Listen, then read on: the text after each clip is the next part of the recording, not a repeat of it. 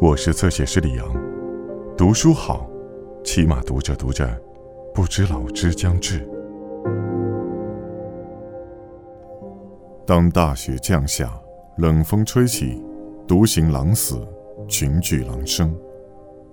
夏天时可以争吵，但一到冬天，我们便必须保卫彼此，互相取暖，共享力量。乔治·马丁，《冰与火之歌》。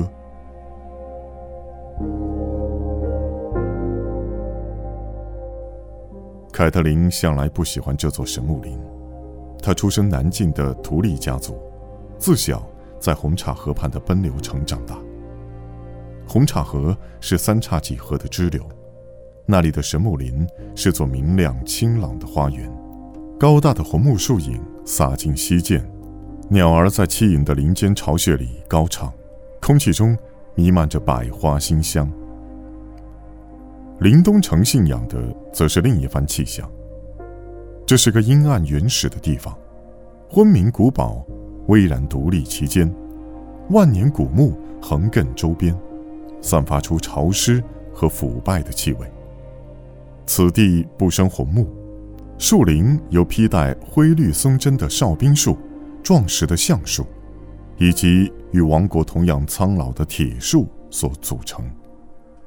在这里，粗壮厚实的黑色树干相互攘挤，扭曲的枝桠在头顶织就一片浓密的苍天树顶，变形的错节盘根则在地底彼此角力。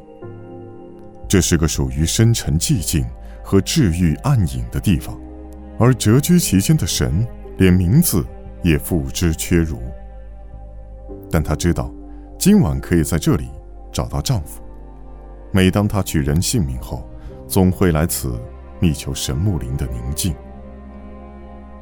凯特琳深受七种圣油祝福与加持，命名仪式乃是静沐于七彩虹光的奔流城圣堂里举行的。她和先辈数代一样，信仰七神。她信奉的神有名有姓，脸庞。也如同自己双亲般熟悉。他在香炉冉冉的圣堂里祷告，燃香气味弥漫，指引的修士挂着光芒共生的七面水晶，喃喃的低声吟唱。图利家族虽如其他大家贵族般拥有自己的神木林，但那只不过是个散步阅读或在暖阳下休憩的处所，敬拜神明。向来是圣堂里的事。奈德为他建了座小圣堂，好让他有个向七面之神颂唱的地方。然而，史塔克家族体内依旧流淌着鲜明的血液。他信奉那些既无名号亦无容貌的远古诸神，那些属于苍翠树林、鲜明与消失的森林之子共同信仰的神。林子中央有棵古老的榆梁木，笼罩着一泓黑冷池水。奈德称之为“心树”。榆梁木的树皮灰白如骨，树叶深红，有如千只染血手掌。树干上刻了一张人脸，容貌深长而忧郁，满是干涸红树枝的深陷眼凹，形容怪异，充满警戒意味。那是一双古老的眼睛，比林东城本身还要古老。他们曾经目睹筑城者布兰登安下第一块基石。倘若传说属实，他们也见证了城堡的大理石墙在四周逐渐高筑。传说这些脸是在黎明纪元时，在先民渡过峡海而来之前，由森林之子刻上去的。南方的余梁木早在千年前便遭砍伐焚烧殆尽，只在千面雨上还有绿人静静的看守。然而在北境，一切都迥然不同。这里每一座城堡都有自己的神木林，每片神木林都有一棵新树，每棵新树都有一张人脸。凯特琳在榆梁木下找到了她的丈夫，他静坐在苔藓爬盖的磐石上，宝剑寒冰斜躺于膝，而他正用那漆黑如永夜的池水清洗剑上血迹。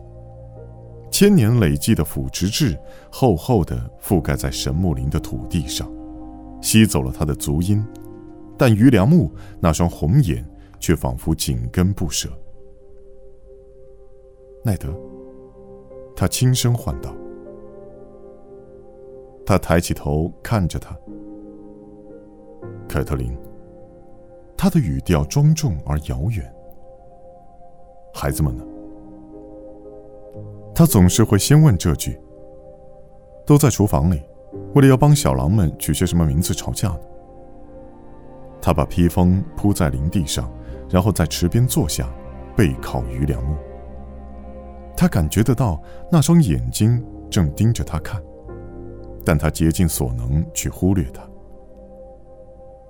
艾莉亚已经爱得发狂，珊莎也很喜欢，瑞肯则还不太确定。他害怕吗？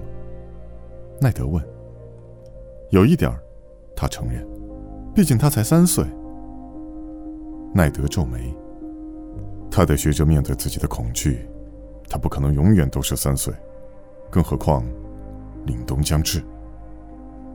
是啊，凯特琳也同意。最后那句话一如既往的叫他不寒而栗。这是史塔克家族的名言，每一个贵族家族都有着自己的箴言警句，或是世代相传的座右铭，或是待人处事的衡量标准，或是针对困境的导词。有的夸耀荣誉，有的讲究忠贞诚信，还有的为信仰和勇气宣誓。唯独史塔克家族例外。凛冬将至。史塔克家族的名言如是说。他已经不止一次在心里暗存：这些北方人究竟是什么样的一群怪人？今天那个人死得很干脆，这一点我承认。奈德说，他手里握了一块上了油的皮革，边说边轻视剑身。金属被逐渐磨出暗沉的光泽。我很为布兰高兴，你要是在场，也会为他骄傲的。我向来都很为他骄傲。凯特琳边看他试剑边答道：“他可以瞧见钢铁深处的波纹，那是断野时千锤百炼的印记。”凯特琳对刀剑素无好感，但他不能否认寒冰却有其独特的美。它是末日浩劫降临古自由堡垒以前，在瓦雷利亚锻造而成。当时的铁匠不仅用凿锤冶铁，更用法术来形塑金属。宝剑已有四百年历史，却仍旧如它锻冶出城时那般锋利。它的名字则更源远流长，乃是袭自古代英雄纪元时的族剑之名。那时，史塔克一族。是北境之王。这已经是今年第四个逃兵了。奈德沉着脸说：“那个可怜的家伙疯了一半，不知什么东西把他吓成那副德行，连我说话都起不了作用。”他叹口气。班写信来说，守夜人的兵力只剩不到一千，不止因为逃兵，他们派出去的巡逻队也损失惨重。是野人的关系吗？他问。还会有谁呢？奈德举起寒冰，俯首审视手中冰冷的钢铁。恐怕情况只会越来越糟。也许我真的别无选择，非得召集风尘，率军北进，与这个绝境长城以外的国王一决生死。绝境长城以外，凯特琳想到就不禁浑身颤抖。奈德察觉了他脸上的恐惧。我们用不着害怕曼斯雷德。长城以外还有更可怕的东西。他转过头去，看着新树惨白的树皮和赭红的双眼，凝视、倾听，考虑着深邃悠远的思绪。他的微笑好温柔。老奶妈的故事你听太多了。异鬼和森林之子一样，早已消失了八千多年。鲁温师傅会告诉你，他们根本就没存在过，没有活人见过他们。今天早上之前，不也没人见过冰原狼？凯特琳提醒他。我怎么也说不过图利家的人。他嘴角浮起一抹后悔的微笑，将寒冰收回剑鞘。我猜你不是跑来跟我聊睡前故事的，何况我知道你一点也不喜欢这个地方。究竟是什么事，我的好夫人？凯特琳握住丈夫的手。今天我们接获了悲伤的消息，大人，我不想在你清理宝剑之前打扰你。既然无法减轻伤害，他决定实话实说。亲爱的，我很难过。琼恩·艾琳过世了。他们视线相对，他可以清楚的看到他受的打击有多大，正如他所预料。奈德年轻时曾在鹰巢城做过养子，而膝下无子的艾琳公爵待他和另一名养子劳勃·拜拉席恩有如生父在世。当蜂王伊里斯·坦格利昂二世要求他交出二人的项上人头时，这位鹰巢城公爵接起他的新月猎鹰旗，宁可兴兵发难，也不愿出卖他誓言守护的人。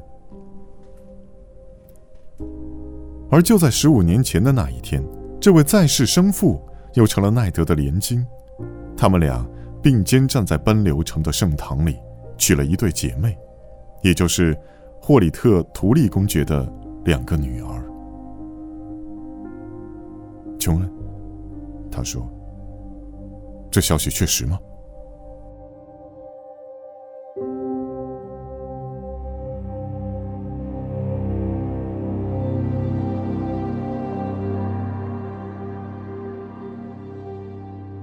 更多精彩内容，请在新浪微博、微信公众号关注“侧写师李昂”。